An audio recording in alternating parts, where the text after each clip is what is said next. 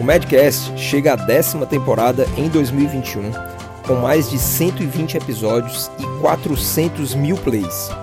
Eu, Roberto Bob Maranhão e Daniel Coriolano somos seus anfitriões no maior podcast de medicina do Brasil. Você pode contribuir com ideias, críticas e sugestões de temas voltados à carreira profissional médica.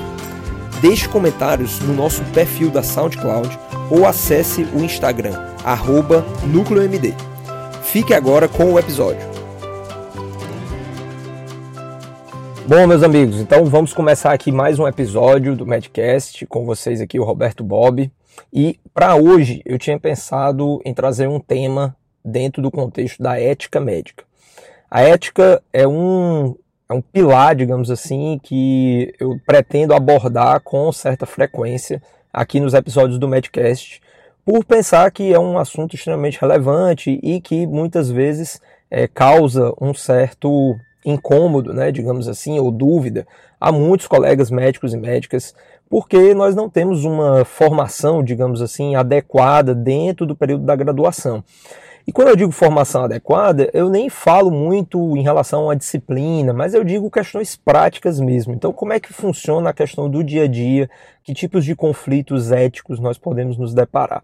Então, esse é um assunto que eu quero trazer e acredito eu, na maior parte das vezes, irei trazer isso relacionado a um outro assunto que eu posso dizer que é um caminho sem volta hoje em dia, que é a questão das redes sociais. Então, é, mais recentemente nós tivemos aí a chegada do Clubhouse, qual eu já faço parte, juntamente com o Daniel Coriolano, que foi justamente quem me convidou.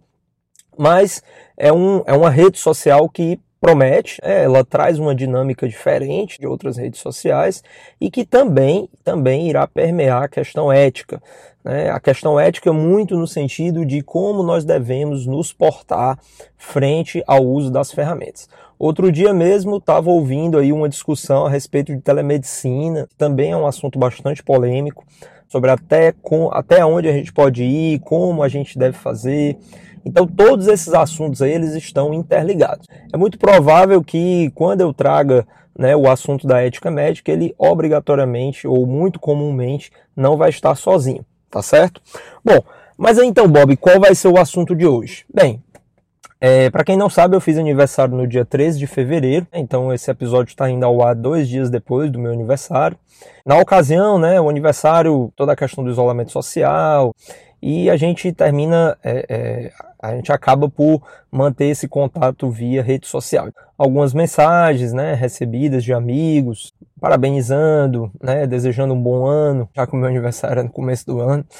E eu acredito que isso traz à tona um, um assunto que para nós dentro da Núcleo MD também é de extrema relevância. O Daniel fala muito sobre isso, inclusive ele ele tem uma facilidade incrível trabalhar esse assunto, que é a questão da rede de contatos, o famoso networking. Esse assunto, ele especificamente para nós médicos, ele tem um, um significado diferente, porque apesar de todos os mecanismos hoje que nós temos para é, nos mostrar para os, para os nossos pacientes, para os nossos futuros pacientes, nada melhor do que a boa e velha indicação, do que a boa e velha rede de contatos.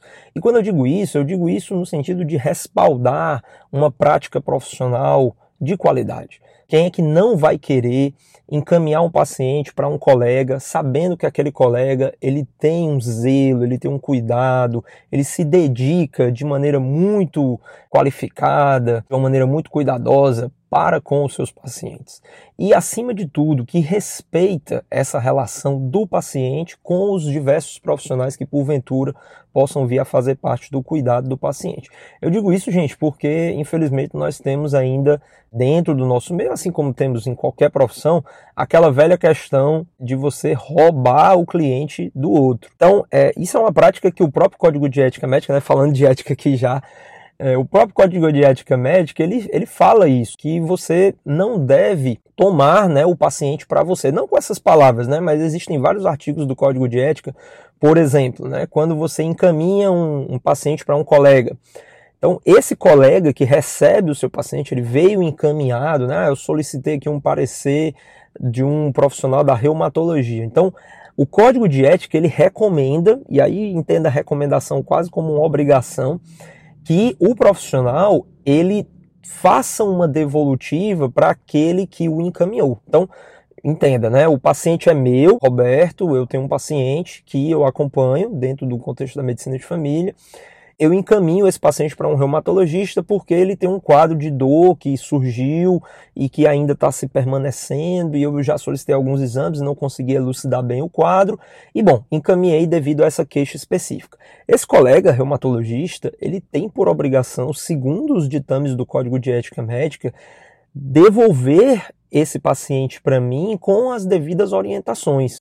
O paciente pode até, porventura, ter a necessidade de fazer o acompanhamento conjunto comigo, o médico de família, e o reumatologista, porque de repente ele foi identificado com uma, com uma doença que vai precisar fazer um acompanhamento a longo prazo. Perfeito. Então perceba que essa relação ela só é benéfica, né? Ela só é benéfica tanto ao, ao médico de origem, que no caso seria o médico de referência do paciente, como ao profissional para quem eu estou referenciando, porque eu estou ao mesmo tempo me colocando à disposição para devidos esclarecimentos sobre o histórico do paciente que às vezes o paciente pode não saber relatar direito, mas como eu tenho ali acesso ao prontuário, eu posso inclusive compartilhar esse prontuário.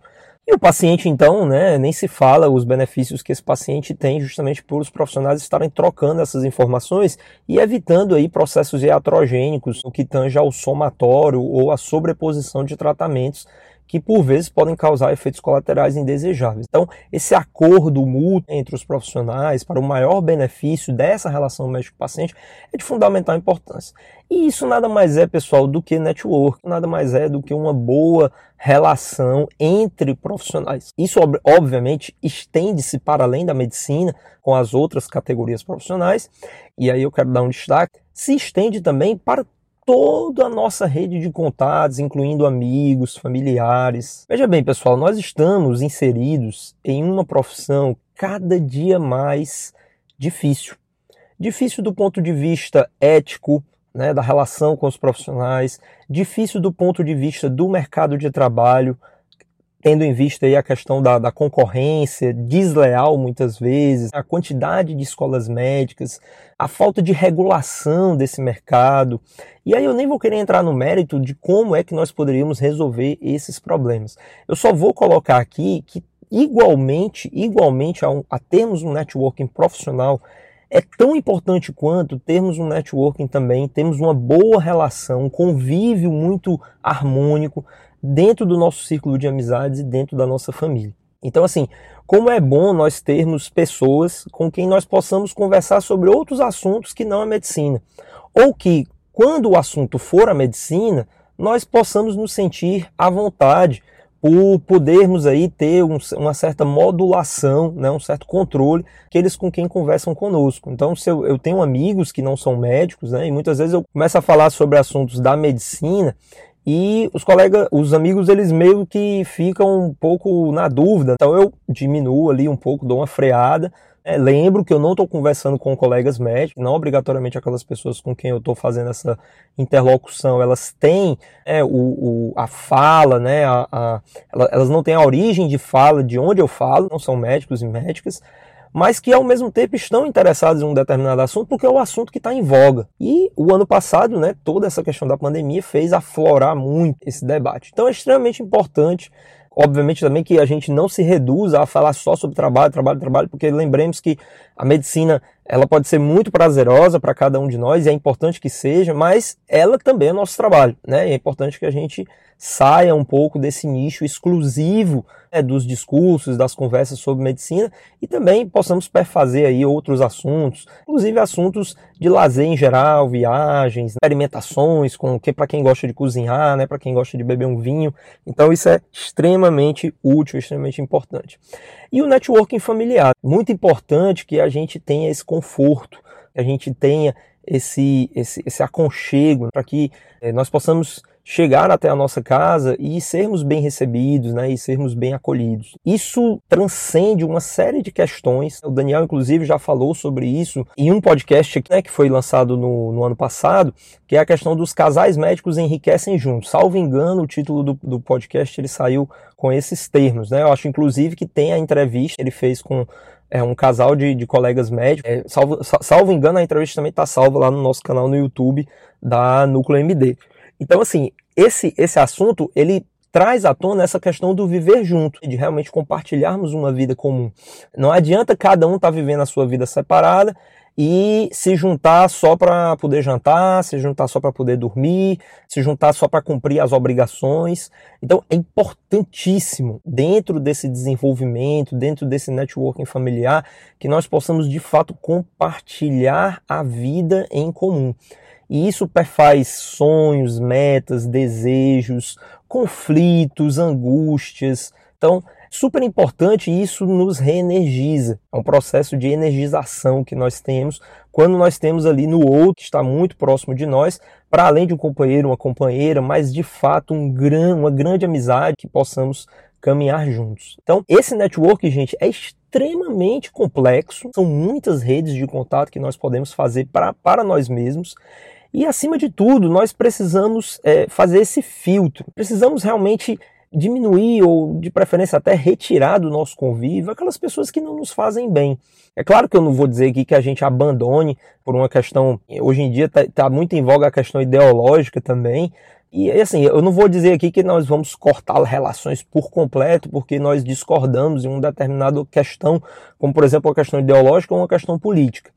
Eu acho que é preciso que a gente não perca a nossa capacidade de dialogar. Certas pessoas, elas são muito preciosas para nós porque são pessoas da nossa família. E no momento em que há um distanciamento com essas pessoas, por algum motivo específico, é preciso que a gente encontre os outros caminhos. Fazendo aqui uma referência à cirurgia vascular, é preciso que a gente faça um bypass quando aquele canal principal ele se encontra obstruído por algum motivo. E permanecer essa circulação, mesmo que colateral, para manter o, o, sistema todo vivo. A galera da vascular aí gostou né, dessa referência. Então é extremamente importante. Quando uma via ela está obstruída, nós temos várias outras que podem suprir aquela demanda de permanecermos juntos. Então a gente tem que saber trabalhar com isso para que a gente consiga manter essa rede unida, conectada e bastante favorável. Se eu não consigo, nesse momento, dialogar com um parente meu sobre uma determinada situação, bom, então vamos evitar essa discussão, mas vamos buscar tantas outras que também nos conectam. E quando a situação estiver mais favorável, quem sabe a gente consegue fazer um debate desarmado, né, em que possamos colocar as nossas ideias sem que isso nos gere estresse, para que possamos aprender juntos. Né? Eu acredito que eu acredito muito que a diferença ela gera, ela gera aprendizado.